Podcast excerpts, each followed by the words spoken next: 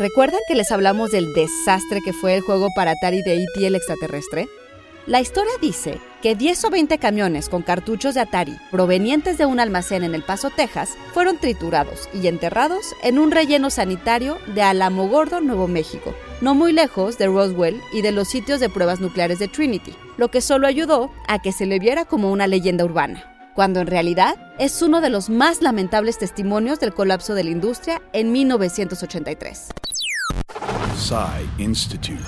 Masterpiece Your Life. La realidad es que E.T. el extraterrestre es hoy considerado uno de los grandes fiascos en la historia de los videojuegos. Un intento por repetir el éxito de Raiders of the Lost Ark, Atari habría pagado entre 20 y 25 millones de dólares por los derechos del juego, resultado del acuerdo entre Warner Communications y el propio Steven Spielberg, que de hecho aprobó el juego.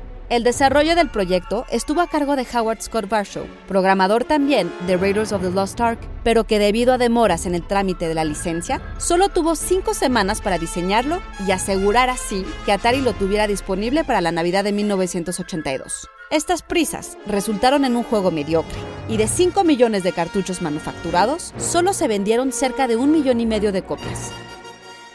Varshow siempre dudó de que la historia fuera cierta y sostiene que la eventual caída de Atari habría sido en realidad el resultado de sus prácticas comerciales. Pero en 2014, Field Industries, Microsoft y el gobierno de Nuevo México hicieron una excavación del sitio para el documental Atari Game Over, la cual descubrió juegos y hardware desechados ahí y solo una pequeña fracción, alrededor de 1.300 cartuchos, de lo que se esperaba serían millones de copias. Entre ellas, copias de E.T. el extraterrestre.